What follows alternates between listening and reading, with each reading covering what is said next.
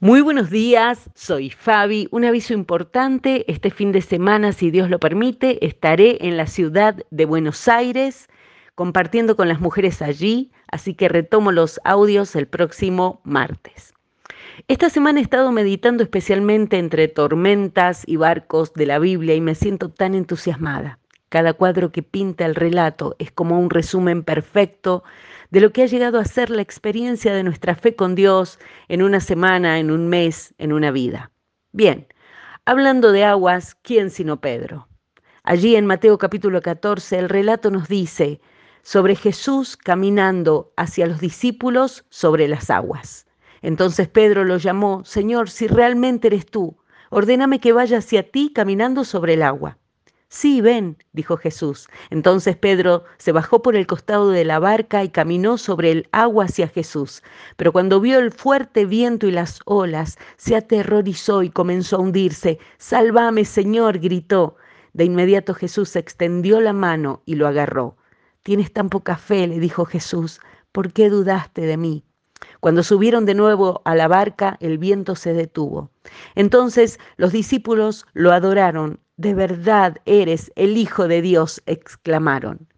Incluso si nunca has intentado ni por asomo lo de Pedro, tal vez puedas imaginar lo que sintió porque cruzaste algún arroyo sobre un tronco caído o un camino hecho por algunas piedras y tal vez con algo de vértigo como yo, miraste hacia abajo y te asustaste y perdiste el equilibrio y sentiste tambalear. Bueno, algo así. ¿Qué tal va tu semana con las aguas? ¿Sabes lo que me impresiona del Señor Jesús? Me impacta, me asombra siempre de Él. Es que Él extiende su mano y nos atrapa, sacándonos de esas aguas tumultuosas, confusas, frías, y nos lleva de regreso amorosamente a la barca. Y sí nos dice, hombres, mujeres de poca fe.